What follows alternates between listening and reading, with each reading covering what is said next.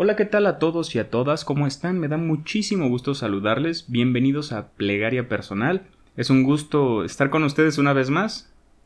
El día de hoy vamos a hablar de algo bien interesante. Por favor, ponte bien cómodo. Si puedes, si quieres, tráete un tecito, un cafecito y o quién sabe, tal vez te esté acompañando a tu trabajo o tal vez estés saliendo a caminar, a correr, pero me da mucho gusto estar contigo.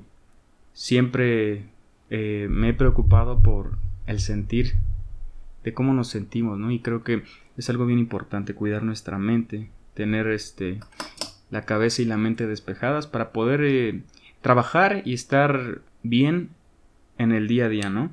El día de hoy vamos a hablar de la redención del alma y me surgió este tema en base a un libro que estuve indagando en él. Me aventuré, así es amigos, en la Divina Comedia, un libro que se escribió aproximadamente en el 1300. Imagínense, ah, todavía no se había pintado eh, el cuadro de ay, La Última Cena. Ni siquiera se había conquistado América por los españoles. Colonizado, imperializado y barbarizado. Perdón. Perdón que lo diga como colonizado, pero así es. Cuando la tiranía impone su poder y su hegemonía sobre otra, otro país, otro tipo de personas, es dictadura, barbarie y decadencia. No normalicemos la colonización o el imperialismo que hoy en día todavía sigue vigente por intereses económicos. Pero bueno, ese, ese libro nos habla de Dante. Él mismo se pone como personaje en esa novela y esta persona se mete al infierno. No voy a andar tanto porque es un libro bastante complejo. Entonces esta persona eh, va a buscar a su amada que el diablo se la roba, ¿no? Su alma de, se muere su, su, novia y va al infierno, ¿ok? Va a haber spoiler, pero de aquí me salió la idea. Entonces esta persona va por el alma de su amada que, que era una persona íntegra, muy pura y, y entra al infierno por su alma porque ella merece estar en el cielo, no sabe por qué pasó esto. Y entra y se va dando cuenta cómo es el infierno, todas las adversidades que va aconteciendo por ahí y se va encontrando a, en base a, a, los pecados de las personas, por ejemplo, a Elena de Troya, ¿no? Una persona que originó un, conflicto, una guerra eh, por su... por amar a dos personas, ¿no? De, de, alguna forma, por alguna forma mencionarlo. Entonces esa persona, eh, este Dante va en el infierno andando y se la encuentra, ¿no?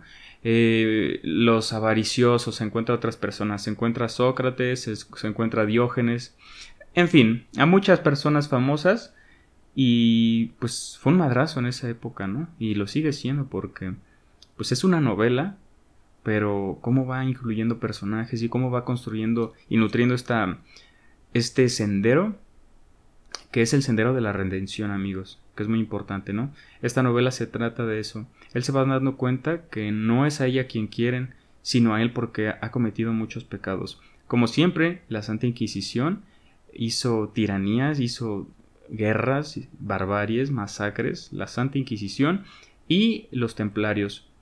Estas personas creían, porque un padre, el padre en esa época les dijo, ¿saben qué? Lo que hagan en nombre de Dios como matar a personas no creyentes, como matar a personas cristianas, tienen el cielo ganado.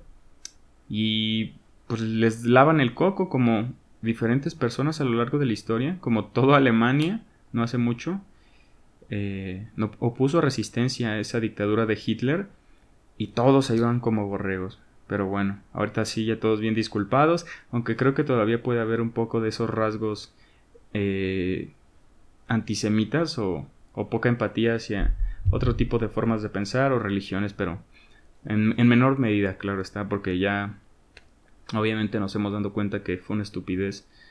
Y este, entonces estas personas, eh, esta persona era un, caballero templario. Entonces originó un problema y por su culpa mataron a su esposa porque este men tuvo relaciones con, con la esposa de un esclavo para que no torturaran al esclavo. Entonces el esclavo lo amenaza. Según este men amaba mucho a su amada, por eso fue al infierno por ella, pero la engañó, ¿no? Y este men, o sea, eh, al que el esposo de la esclava con la que se lió, tuvo relaciones, lo amenazó y le dice, pero vas a ver, voy a matar a toda tu generación.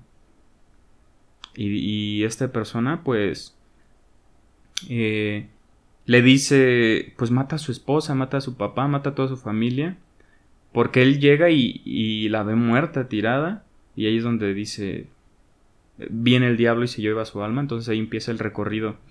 Entonces fue por culpa de él, entonces está ahí en el infierno y se va dando cuenta a lo largo de su andar. Fíjense lo importante que es esto.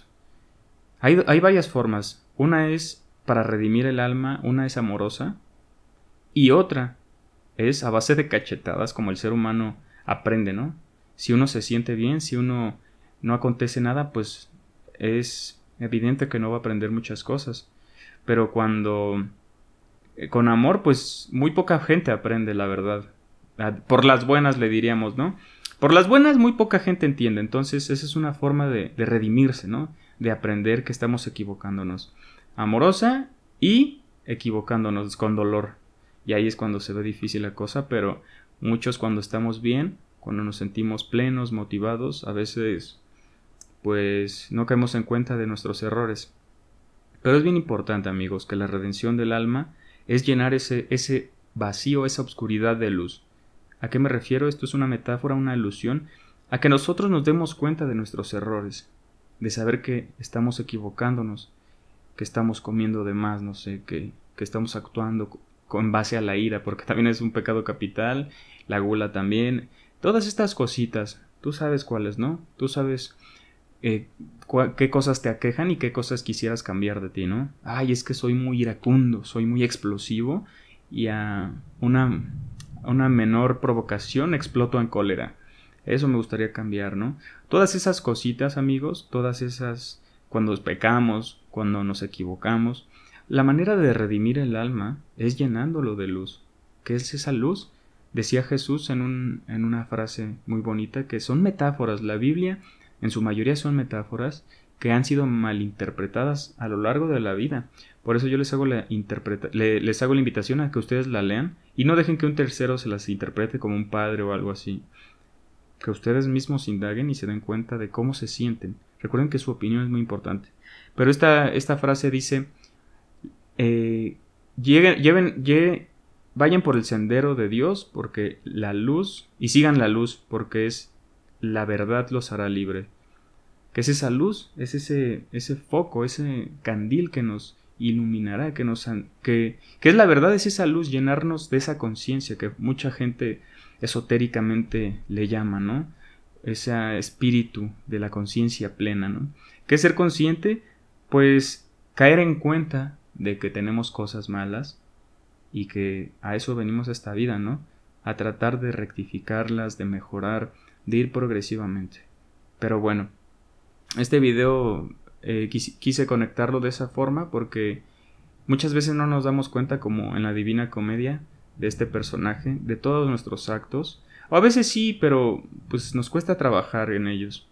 Pero ser conscientes es una forma muy bonita de alivianar el alma, de la redención del alma. Tal vez tú te equivocaste, tal vez hiciste algo malo, las disculpas Disculparse también es muy bello, es un acto espiritual muy grande.